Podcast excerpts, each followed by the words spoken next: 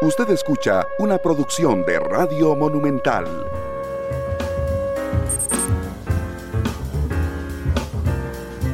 Monumental. ¿Qué tal? Muy buenas tardes, bienvenidos a Matices. Yo soy Randall Rivera, muchísimas gracias por acompañarnos, por estar en Matices. Y, y, bueno, ayer se presentó el informe Estado de la Justicia, un informe que de su primera presentación lo analizamos aquí en Matices. Realmente es un trabajo extraordinario que hace una parte del Estado de la Nación, coordinado por doña Evelyn Villarreal. Eh, y además yo destaco, aún teniendo profundas diferencias con algunas cosas que hace el Poder Judicial, eh, criticando algunas manifestaciones de su presidente, don Fernando Cruz, tengo que reconocer que es el único poder del Estado que se somete de manera voluntaria además a una revisión, que es el Estado de la Justicia, y recibe ahí en su propio edificio las, las, pedradas eh, muy constructivas, eso sí, que lanza el Estado de la Justicia. Evelyn, bienvenida Matices, ¿cómo te va?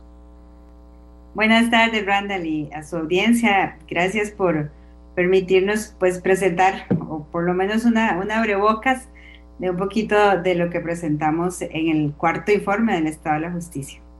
Sí, Evelyn, sobre, sobre esa reflexión, ¿por qué es importante? No, no solo el Estado de la Justicia, los estados, digamos, pero particularmente el Estado de la Justicia, ¿por qué es importante llevar ese pulso de la situación, Evelyn?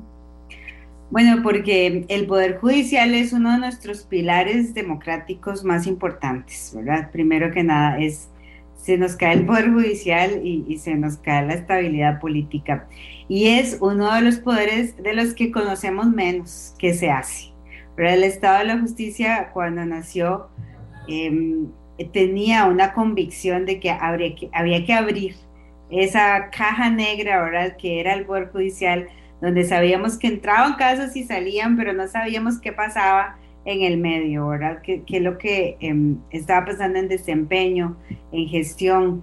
Y um, estos informes lo que pretenden es poner un poco de luz, ¿verdad? En esas, en esas cajas negras que no conocemos los ciudadanos y ciudadanas, qué está pasando adentro y hacerlo de una manera con protocolos científicos de investigación, de una manera objetiva, porque la idea es hacer una crítica constructiva, como bien decís, ¿no? es si está bien, señalamos debilidades, ¿verdad? En temas específicos de, del Poder Judicial, pero esas debilidades permiten identificar mejor los desafíos y las soluciones para arreglarlas. Entonces, esa es la importancia, es un instrumento de navegación, decimos nosotros.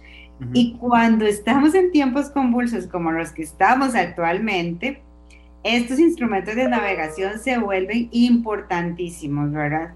Eh, para saber a dónde ir, a qué, cosas priorizar en, en, momentos de escasez presupuestaria y, de presiones diversas.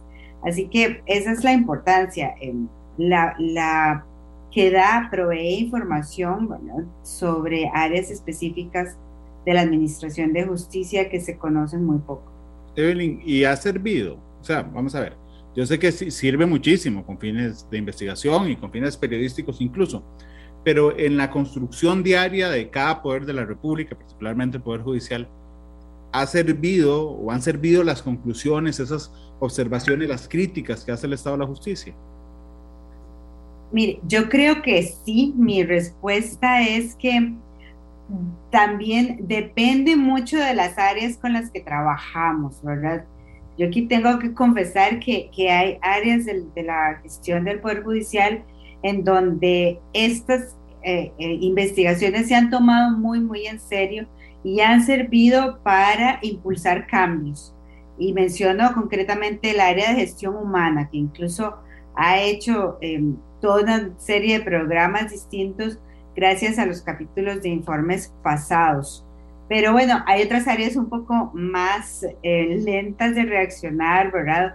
O incluso más cerradas, como por ejemplo la Corte, ¿verdad? Que es una de, de nuestros temas desde el primer informe, el tema de concentración de funciones en la Corte, una, una gestión muy vertical, ¿verdad? Y aquí ha sido mucho más difícil. Pero el Estado de la Justicia también ha posicionado temas yo, yo no sé si, si se acuerda, Randall, en el 2015, en el primer informe, nosotros sacamos un capítulo especial sobre el procedimiento de nombramiento de magistraturas, que en ese momento no era tema, ahora nadie lo estaba viendo. Y ahora es un tema muy importante. No que nos hayan hecho caso, pero sí por lo menos que está en la agenda pública eh, que este procedimiento tiene serias falencias. No solo no les han hecho caso, sino que no han hecho absolutamente nada. O sea, ese, ese, e, ese, esa dinámica de nombramiento o el método, la metodología de nombramiento que ustedes criticaron, es el mismo hoy.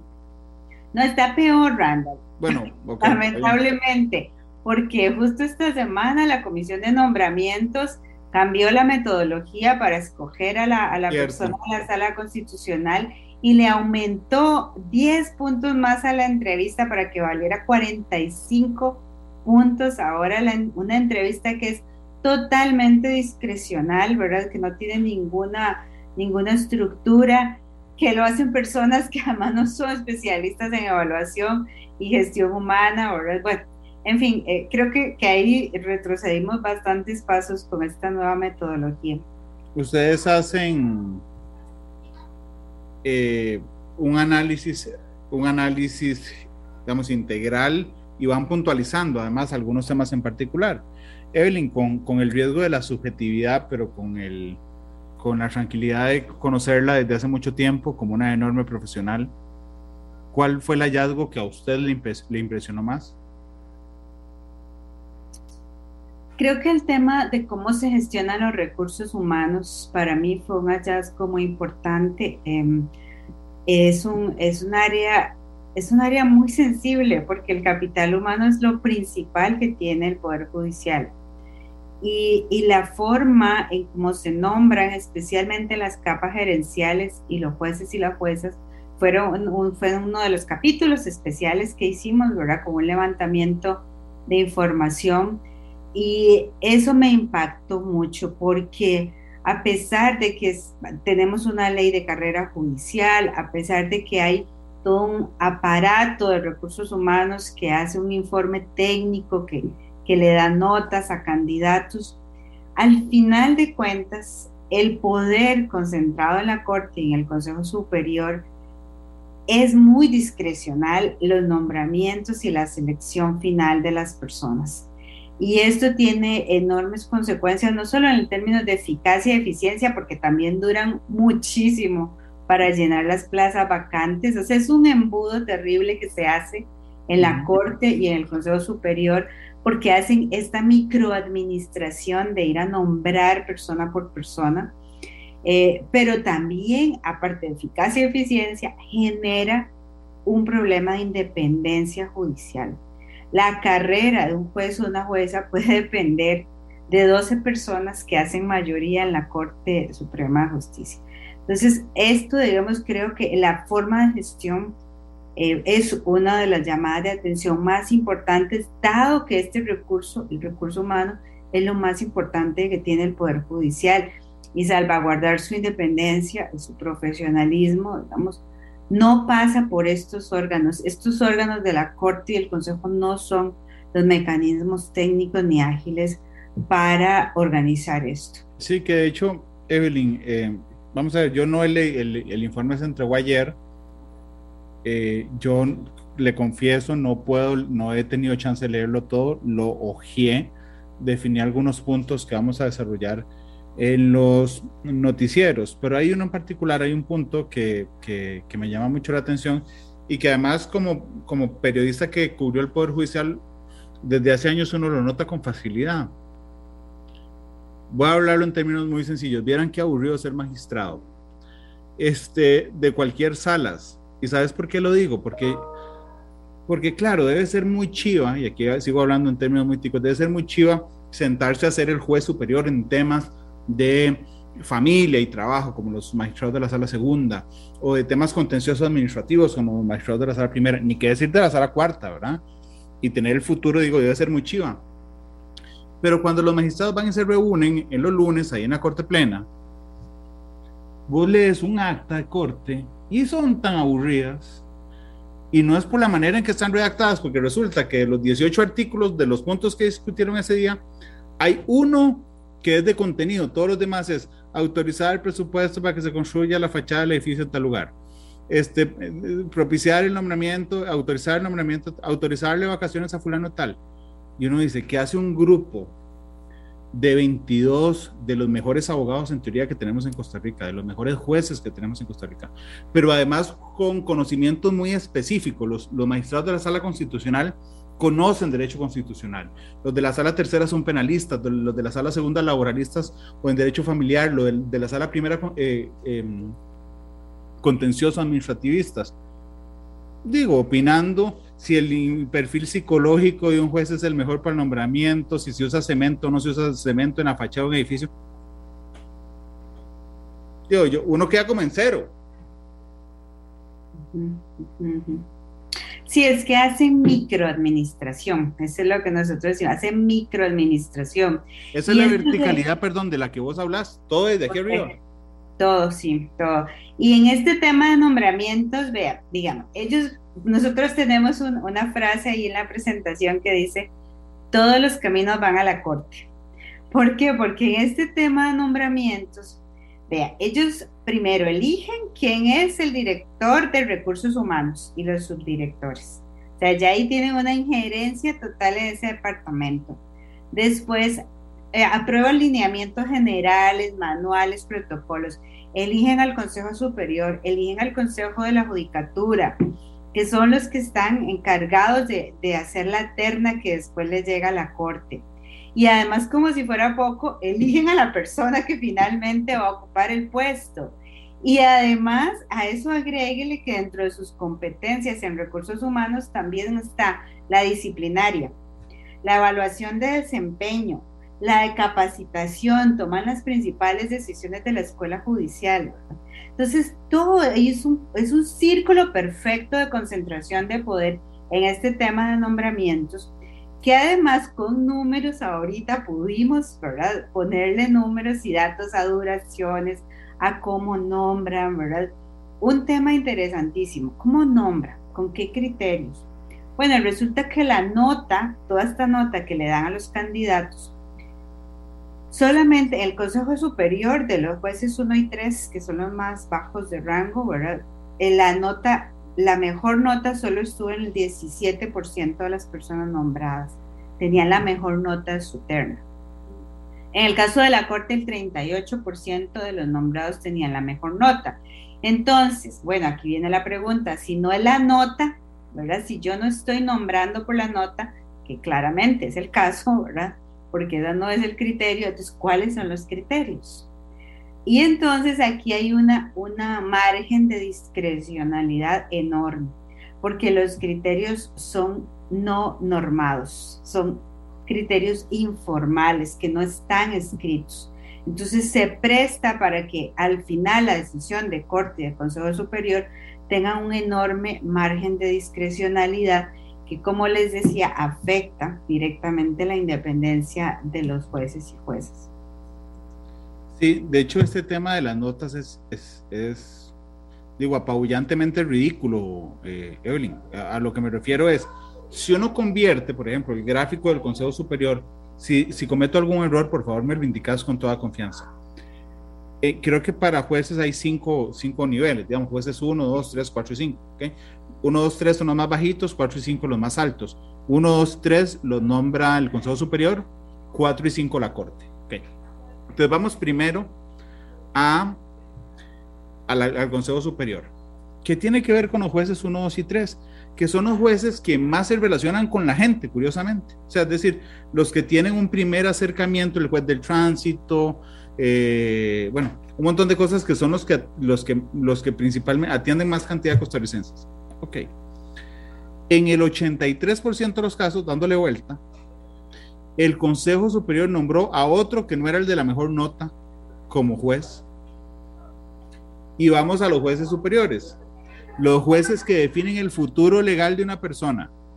Las, últimas instancias, en todos los casos, en lo penal, quien decide si alguien va a juicio, eh, va a, cárcel o no a cárcel, por ejemplo. En el, en el 62% de los casos, 6 de cada 10, los que llegan al nombramiento son, no, otra vez, no los que tenían mejores, mejores notas. Eh, esto no solo es, digamos, me parece a mí un fallo en el nombramiento, sino que trae consigo un montón de consecuencias futuras en administración de justicia. Sentencias infundadas, sentencias que se vienen abajo muy fácilmente, este, el tema de que se les acumula un montón de casos por resolver, eh, digo, una fragilidad enorme en nuestra administración de justicia, Evelyn. Y, le agrego otro dato, todo lo que dijo es correcto, no tengo ah, que decir nada, pero le agrego otro dato muy preocupante de este estudio. El desempeño de las personas en su puesto no tiene nada que ver con su ascenso, digamos, o con su selección en estos concursos. No, usted yo no puedo escoger a los mejores tres para subirlos a cuatro. Usted puede ser, digamos, un, porque generalmente todos estos, estos puestos son de personas internas, ¿verdad? O sea, de gente que ya está trabajando en el Poder Judicial. Pero entonces resulta que la evaluación de desempeño de su puesto, usted puede ser, Randall, el juez más vago que haya. Tiene su escritorio repleto de circulante, dura montones, tiene sanciones. Nada de eso cuenta o está incluido formalmente, ojo, formalmente en su nota. Entonces, em, no hay una forma de ligar su desempeño actual, el trato que usted le da a la gente, por ejemplo, o inclusive el mismo trato que usted le da a sus compañeros. Si usted tiene alguna queja, digamos, de no, mire, es una persona problemática, eso no hay forma de incluirlo dentro de estos procesos de nombramiento de manera formal, ¿verdad? pero entonces, ¿qué incluye de manera formal la nota? Digo, si no incluye el desempeño. Sus atestados, sus su que tenga los títulos, está bien. Títulos, sus publicaciones, incluye su experiencia, los años de experiencia en el Poder Judicial, le hacen una, un examen oral de conocimientos, le hacen pruebas psicométricas también. Em, entonces, eh, toda esta nota es más como de sus atestados, de su currículum y de su conocimiento, pero no de su desempeño en la oficina. O sea, yo pude haber durado 20 años siendo un vago, que los 20 años todo bien. Eso es lo que me cuentan, los 20 años. Exacto. hay ahí, hay un, ahí hay una brecha, digamos, que, el informe encontró eh, muy, muy, muy importante, porque para una, se supone que en una, en una gestión humana integral, ¿verdad? Que ve la persona integralmente, todo esto, incluyendo capacitación, incluyendo el tema disciplinario, por ejemplo, debería de estar o de valerle a usted en esa nota para concursar y ascender en su carrera. Evelyn, hoy cuando analizábamos, ayer, perdón, cuando analizábamos en la oficina, a qué temas darle seguimiento, me puse a pensar que cuáles son los temas más cercanos a la gente de la Administración de Justicia. Y hay un, un, lema que es muy famoso, que todo el mundo usamos, que es de la justicia pronta y cumplida, ¿verdad? El leitmotiv de los poderes judiciales del mundo. Este, yo le proponía a los periodistas le proponía a los periodistas que plantearan los temas respecto a si la gente sentía que era eficaz esa justicia, que se cumplieran sus sentencias, es decir, que sea cumplida, ¿ok? Y lo otro es la morosidad, que sea pronta. ¿Cómo, cómo, cómo balancearon estos dos temas en el informe? En términos de indicadores de duración, Lamentablemente todas las materias están empeorando sus, duraciones eh, y también el, bueno, el tema del cumplimiento, Randall, ese es un tema bien grueso. Eh, se puede tener estadísticas para algunas materias como la penal, que tiene un, todo un proceso de ejecución de la pena. Eh, como la contencioso, que también tiene un proceso de ejecución pero para algunas materias no, no se tiene mucha idea de si se están cumpliendo o no las resoluciones del Poder Judicial. Incluso una de las recomendaciones del informe, porque esta vez el informe sí tiene recomendaciones, por cierto, es una novedad, ¿verdad? pero una de las recomendaciones es que debería especializarse en cada materia una oficina de, cumplimiento de sentencias, que se sepa exactamente en la sala constitucional exactamente cuál es el nivel de cumplimiento de las sentencias y así, digamos, en, distintas materias que no tenemos mucha idea, si la gente, digamos, en laboral, usted, sí, tome Randall, usted tiene la razón, en un caso laboral, vaya, reclame, eso, ¿qué? ¿Verdad? ¿Se lo cumplieron, no se lo cumplieron? ¿verdad? Hay, hay, mucho margen, sabemos de un poquito, pero no de todas, pero la duración... la eficacia. La duración sí sabemos que está, está empeorando, también la productividad. Esto también fue, fue muy atípico durante la pandemia. Ahora tengo que decir que muchas de las cosas que ya habíamos señalado en el informe pasado, como que estaba empeorando la duración, la productividad medida, la productividad la medimos como el número de casos terminados por juez, ¿verdad? Y el circulante. Todas estas cosas que decíamos, este, ojo aquí, ¿verdad? Durante la pandemia se profundizaron, eh, todas las curvas que teníamos, ¿verdad? Descendieron rapidísimo el año 2020 y empeoraron los indicadores de desempeño judicial. No en todas las materias, esto hay que aclararlo bien, hay algunas que tuvieron mejoras, pero sí en las más grandes, en, la, en cobros, en penal, en laboral, que son las materias más grandes, y en los circuitos más grandes, que son los del, del área metropolitana, empeoraron sus indicadores de, desempeño, este, particularmente en el 2020, que fue el primer año de pandemia. Bien, detengámonos un momento en una, en una oficina, una jurisdicción que es muy importante, que es la sala constitucional. Es que hay un dato que ustedes dan en los hallazgos relevantes de la sala constitucional donde dicen que en 9 de cada 10 sentencias emitidas por la Sala Constitucional en el periodo 8-9-2018 se dieron a raíz de la presentación de recursos de amparo. Okay. Que el 34% de los recursos que se presentaron ante la Sala Constitucional fueron rechazadas, 28,6 declaradas sin lugar. Y en menos del 25% la sala acogió todas las pretensiones de la parte recurrente. Voy a quedarme un momento en el 28,6. Eh, Ah, no, mentira, espérate, para ver. Para hacer la suma correcta, lo que quiero saber es cuántos se declararon con lugar. Es como 3 de cada 10, es como el 34% se declaran con lugar o con lugar parcial. Ok, eso significa... 3 de cada 10. Eso significa que 30%, ¿verdad? Y el 30% de 20 mil casos es 6 mil. Hay 6 mil violaciones a derechos constitucionales al año por parte del Estado costarricense. Eso me para el pelo.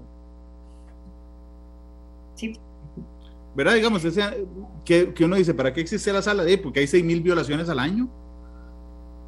Ah, pero Randall, eso no es del año, eso es de todo el, de toda la estadística. No, no, no, no, no, está bien, pero son, son B, son 30% declaradas con lugar, ¿ok?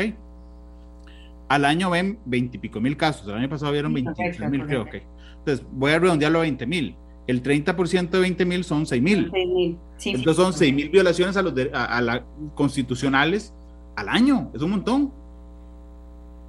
Sí. Que el otro tema es cómo se analiza esas violaciones a mis derechos cuando si yo divido los al año los recursos que se presentan entre, entre los días todos del año y entre siete magistrados me da como que cada uno tiene que resolver nueve al día y eso no se puede, eso, eso es imposible. Bueno, es que hay en este estudio, usted va a ver una, un hallazgo muy interesante, que es que hay ciertos temas en donde hay una sentencia, nosotros llamamos referente, una sentencia que es como la madre, de ahí se darían muchísimas, miles de sentencias. Entonces, eh, lo que la sala ha hecho es, bueno, ya yo dije tal cosa, ¿verdad? En temas sobre todo en temas muy recurrentes como salud, el derecho a petición, de trabajo, eh, medio ambiente. Entonces se establece una sentencia referentes que lo que se hace es seguir repitiendo y repitiendo y repitiendo. Ahora, o sea que van creando una línea de argumentativa de la sala en donde esa sentencia desarrolló miles de sentencias más. Entonces, el, si es el mismo tema, la sala dice, mire, ya eso yo lo desarrollé en tal sentencia, y em, y bueno, y, y, se va repitiendo, digamos, es como un patrón, ¿verdad? Es como un patrón que se va repitiendo, que creo que es la única forma de que puedan producir ese, ese nivel que producen. Eh, son siete magistrados, efectivamente, pero también hay que acordarse que hay un, un, grupo de letrados de la sala constitucional muy importante, ¿verdad? Pero otra cosa interesante de esto es que nosotros lo que vimos y, a lo que llamabas eficacia, que es el cumplimiento de estas sentencias, nos fuimos a ver con estas herramientas de extracción automática cuántas tenían algún mecanismo de cumplimiento. O algo que ayudara, que facilitara su cumplimiento, por ejemplo, como tener un plazo, porque cuando se le da un plazo, ¿verdad? Y, y dígame si no es cierto, cuando le da un plazo para trabajar y me lo entrega tal día, hay más probabilidades de que esa entrega sea efectiva. Entonces, cuando la sala pone plazos en las sentencias y da una orden específica, eso solo es el 2% de todas las sentencias de los 32 años de la sala. Es, em, el, resto, digamos, no tiene mecanismos o, o estas formas o estos instrumentos de monitoreo. Evelyn, que, que por cierto, a mí me llamó la atención también vamos a ver, cuando yo me peleaba chiquitillo con mis hermanos, mi intención cuando yo llamaba a acusarlos con mi mamá era, mami, dígale a Juan, mi hermano, o dígale a Mónica, mi hermana, que tal cosa. ¿okay? Digo, con sorpresa me encuentro que la mitad, un poquito más, de las sentencias de la sala constitucional tiene un se ordena.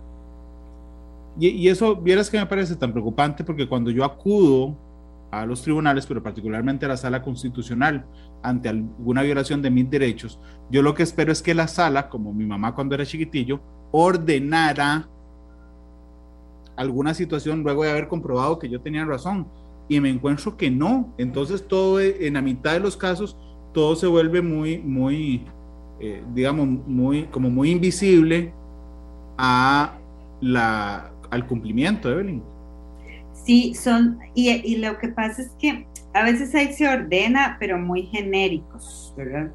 Que, que dicen, se ordena restituirle los derechos a Randa. Sí, De, eso es, bueno, de, eso puede ser cualquier cosa, ¿verdad? Eso es o sea, como molestia a Randall. En, el, en mi metáfora es, hey, ya, ya, dejen de pelear. Es eso. Eso es como, eso queda muy a la interpretación, ¿verdad? De, de la oficina, cuál es, cuál es la restauración de derechos el se ordena específico que yo decía es cuando le dicen delen a Randall esto y esto y esto y esto y además creen un manual para que esto no vuelva a pasar ¿verdad? o sea eso ya son órdenes este, ya específicas y como le decía la ventaja de esto es que tiene mayor exigibilidad porque usted con eso puede ir eh, pues más fácilmente a comprobar si le cumplieron Ok, y en el tema, vuelvo a la generalidad, en el tema de los plazos, entonces, ¿cuáles son las jurisdicciones más, más complejas, Evelyn?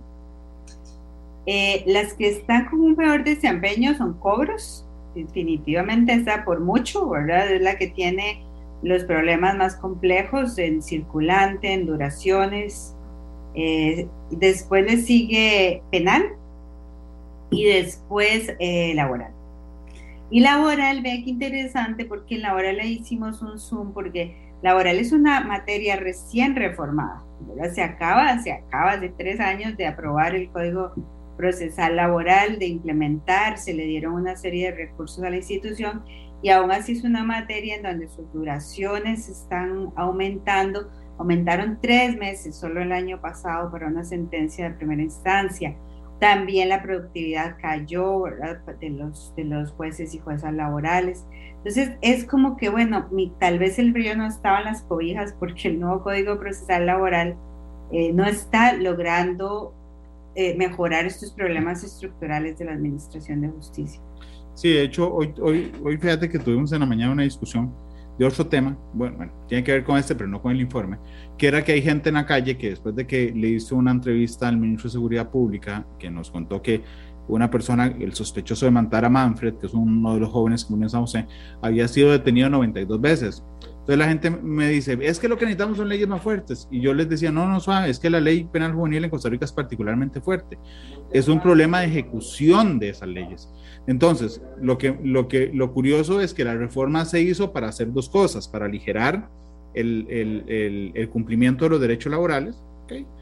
y este, para, además para garantizar más derechos, digamos, se amplió un poquito el, el número de derechos, pero digamos que lo uno era, queremos resolverle rápido sus reclamos y ha sido completamente al revés. Entonces, cuando vos decís, si aquí quiero interpretar bien, que el frío no está en las cobijas, es que el frío no estaba en la norma, estaba en la manera como se, en la dinámica como se resuelve. Sí, en esta, en esta materia lo que nosotros decimos es que las reformas en el Poder Judicial van más allá de los códigos. Los códigos procesales pueden ser una parte de la reforma pero la otra parte de la reforma viene dada por la infraestructura, las capacidades, el personal, el presupuesto, instituciones también que tienen que ver, que hay todo un ecosistema de instituciones alrededor de cada materia y todo esto son factores que usualmente no se toman en cuenta cuando se habla de reforma. Se cree que, bueno, ya tenemos el código nuevo y esto va a solucionar todos los problemas, ¿verdad? Sin saber si hay, en el caso laboral, digamos, suficientes salas para hacer los juicios orales, porque necesitamos unas salas con cierto equipo, ¿verdad? Tecnológico para poder llegar eh, a hacer juicios orales. Bueno, tenemos suficientes salas para hacer varios juicios simultáneamente. No solo tenemos una, bueno, ahí empieza el embudo, ¿verdad? Solo hay una sala con todo el equipo, ¿verdad? Y, y lo, la ocupan varias materias. Entonces, empezamos, esos son los problemas que no se contemplan cuando se aprueban los códigos procesales. Cuando llegan a implementarse, se dan cuenta que hay otro montón de factores externos a veces a la institución, inclusive, como el caso de expropiaciones, que fue otro tema que vimos, en donde la duración no depende tanto del juzgado, sino del MOP. Entonces, ahí hay, la otra contraparte, tiene mucho que ver y todos estos factores han limitado mucho que se llegue a las metas que se tenían o se deseaban con las reformas procesales.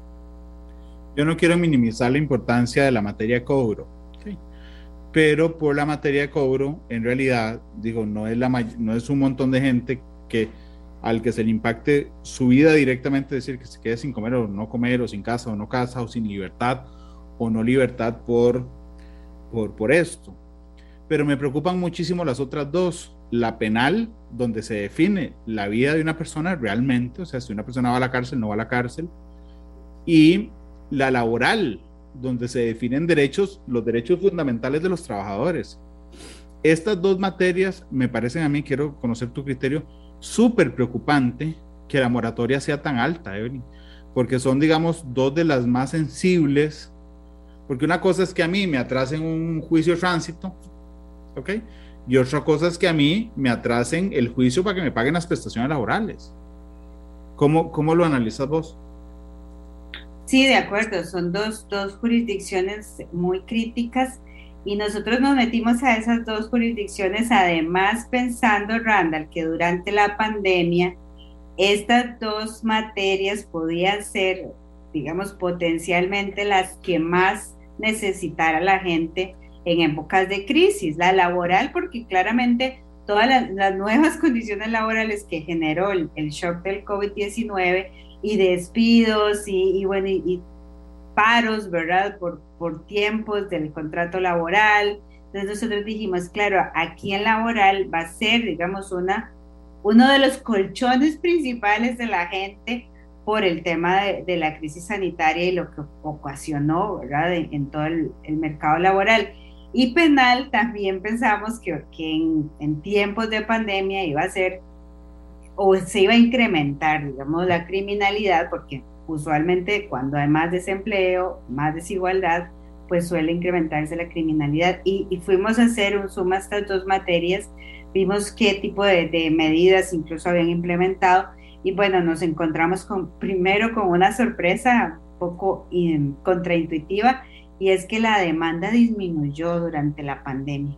La gente no fue a, poner masivamente denuncias a estas dos materias, estas dos jurisdicciones, como nosotros esperábamos ver así una avalancha ahora de denuncias, Eso no sucedió, por lo menos durante los dos años de la pandemia.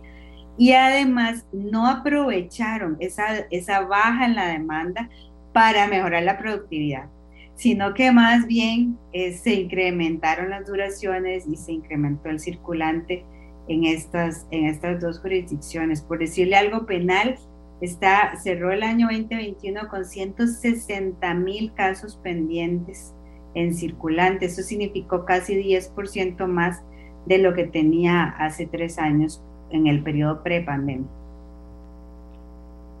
Qué complejo. Ayer, mm, digo, como parte de, esto que te contaba, digamos, de la crítica de que una persona había sido detenida 92 veces y que eh, terminó matando a una persona, eh, siendo detenido 15 días antes y dejado en libertad, explotamos uno de los datos del informe que tiene que ver con la confianza en los jueces.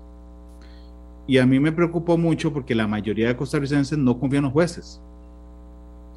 Y eso antes no se veía. De hecho, estaba revisando el dato, creo que en 15 años se dio vuelta este, este tema. ¿Cómo lo analizaron? ¿Qué encontraron? ¿Y, qué, y qué opinas de esto?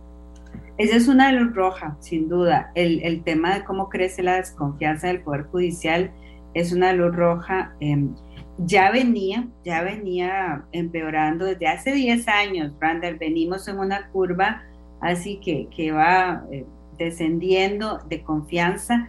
Tiene que ver con un descontento generalizado que tiene la ciudadanía ante las instituciones, eh, no solo ante el Poder Judicial. El Poder Judicial, digamos, como que se contamina ese descontento generalizado. Pero no solo eso, es que también tiene que ver con lo que hablábamos del servicio, de las duraciones. Eso la gente se lo cobra en estas encuestas de opinión al Poder Judicial. Eso y además una mayor exposición del Poder Judicial en, en casos mediáticos de altísimo perfil mediático donde hay un enjambre de casos de corrupción, ¿verdad?, que han salido en los últimos años de altísimo perfil y, que le genera mucha exposición también a la institución y a todas, a todas las, entes que, forman parte de la institución. Entonces, es como de varias causas, de varios lados que le vienen y que terminan eh, en una confianza que tenemos 10 puntos menos. Desde el año 2018 hasta el 2020 bajamos 10 puntos, o sea, solo el 40% de personas confían el Poder Judicial. Esto para que tengan una idea, en Uruguay, digamos que es el, país de América Latina con mayor confianza ciudadana, está cerca del 60%, que era donde estábamos nosotros hace 10 años, ahora cerca del 60% de confianza y ya tenemos 20 puntos menos. Evelyn, permítame hacer una, una, pausa comercial, la única que vamos a tener en el programa. Nos quedan como siete minutos de programa para que vaya pensando además la canción para cerrar el Matices de hoy. Eh, vamos a la pausa, ya regresamos. Monumental.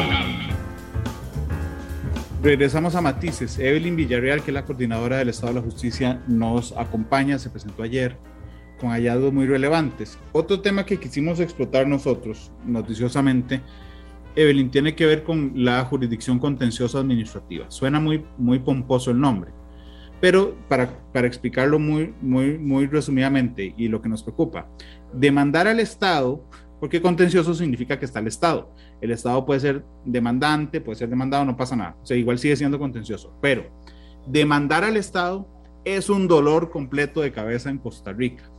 Y cuando se creó la jurisdicción contenciosa y particularmente cuando se reformó, la idea era eh, sacar, digamos, lograr una vía que era muy rápida de cumplimiento de legalidad, a diferencia de la sala constitucional, que es de cumplimiento constitucional. Pero lo que nos encontramos en la práctica, o se encontraron ustedes, nosotros leyendo el informe, es que es un dolor de cabeza de mandar al Estado en Costa Rica, Evelyn. Sí, Randall, es muy complicado, es una de las jurisdicciones que tiene duraciones más altas, por ejemplo. Y resulta que estas duraciones más altas durante todo este proceso, usted tiene que pagar su propio abogado o abogada, ¿verdad? Los costos, los costos que encontramos en esta jurisdicción son mayores a los de países de la OSD, para que tenga una idea. Estos son obstáculos ya de entrada para, para, esta, para esta materia, para una gran cantidad de la población. Eh, y si además tengo que cubrir esos costos por mucho tiempo, ¿verdad? Porque el proceso se alarga mucho, pues eh, todavía peor. Otro obstáculo que encontramos ahí es eh, el tema de que está centralizada solo en San José. Entonces, no hay mucha motivación y de hecho los datos nos confirman porque casi el 94% de, casos son del, del, Valle Central, ¿verdad? Eso nos confirma que la gente fuera del Valle Central tiene muchas dificultades en, en, llegarle a esta jurisdicción que solo está en Guadalupe, ¿verdad? Es la única oficina de esta jurisdicción que hay. Y el otro tema, eh, el, el, otro tema de obstáculos, ¿verdad? Como le decía, son las duraciones. Y en esto de las duraciones, como pudimos ir a ver expediente por expediente, pudimos darnos cuenta dónde realmente se quedan pegados los expedientes.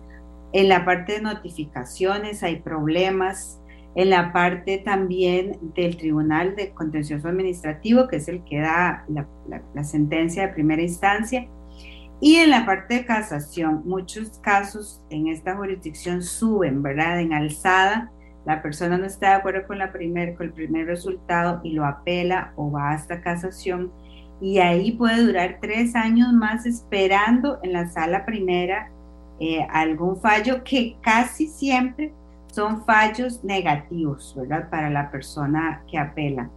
Eh, otra cosa que encontramos es que las medidas cautelares casi, casi todas se rechazan también. Entonces, si usted está peleando, por ejemplo, que una contaminación de una fuente de agua, ¿verdad? Eh, no le aceptan la medida cautelar y mientras pasan tres años del proceso, pues ya esa, esa fuente de agua ya terminó completamente contaminada, ¿verdad? Porque no hay, como en la, como en la sala constitucional, digamos que sí es más expedito, el bloqueo de la acción de, de la administración pública para que no siga sucediendo la violación mientras está el proceso abierto. Eh, estos son como algunos de los hallazgos. Este es un capítulo muy complejo, hay, hay muchísimos detalles ahí, pero hacia manera de resumen estos son. Claro, pero es muy grave porque, eh, no sé, devolvámonos en el tiempo, Crucitas. Crucitas pasa todos los filtros de la sala constitucional, ¿verdad? Porque la sala alegaba que no había una violación a los derechos constitucionales. Entonces los ambientalistas empezaron hace años a argumentar que había vicios de legalidad, es decir, que había cosas contrarias a las leyes, no a la constitución, y fueron al contencioso que se acababa de estrenar, por cierto, en esa reforma, eh, pidieron, si no me falla la memoria, medidas cautelares urgentísimas, que era toda una novedad, se les otorgaron las medidas cautelares urgentísimas y terminaron ganando gracias a abogados voluntarios este, que se hicieron cargo del caso. Si nosotros nos, venimos a hoy y resulta que hay una historia parecida como la de las fuentes de agua que decía Evelyn, no solo me rechazan las medidas, o sea, ya, ya cuando termine el juicio ya y me dicen, sí, usted tenía razón, digo, ya para qué, se contaminaron toda la fuente de agua, ok, esa es una. Y la otra es que yo tuve que pagar abogado todo el tiempo ese. Entonces, ahí hay dos cosas, otra vez, que lesiona la esperanza o, o la promesa que le tiene el Poder Judicial a la población. No hay justicia pronta, porque dura un montón, ni tampoco hay cumplida, porque ni siquiera me, me, me, ayudan con las medidas cautelares. Ese es uno de los temas que a mí me parece, y, con esto cerramos el programa con un comentario tuyo, más sensibles para la población, aunque la palabra contencioso sea tan técnica, Evelyn. Sí, Randall, yo, yo creo que otra de las cosas súper importantes acá es que hay una, una población que, fue rechazada por la sala constitucional, porque como dijimos, solo, solo el 30% ahora eh, se declara con lugar, y muchos de los rechazos de plano de la sala es porque le dicen a la gente, váyase a la contencioso, ¿verdad? Este no es un asunto de la sala, vaya al contencioso. Y ahí los, los parámetros de acceso a la justicia cambian radicalmente, porque la sala es gratuita no necesitas patrocinio legal, legal, no necesitas un abogado. En cambio, entonces, en ese caso de la fuente de agua, para seguir yo voy a la sala y me dicen, no, me dice la sala, esto no es mi problema, ahora yo no sé si está contaminado, no, esto tienen que ir unos técnicos, vaya al contencioso.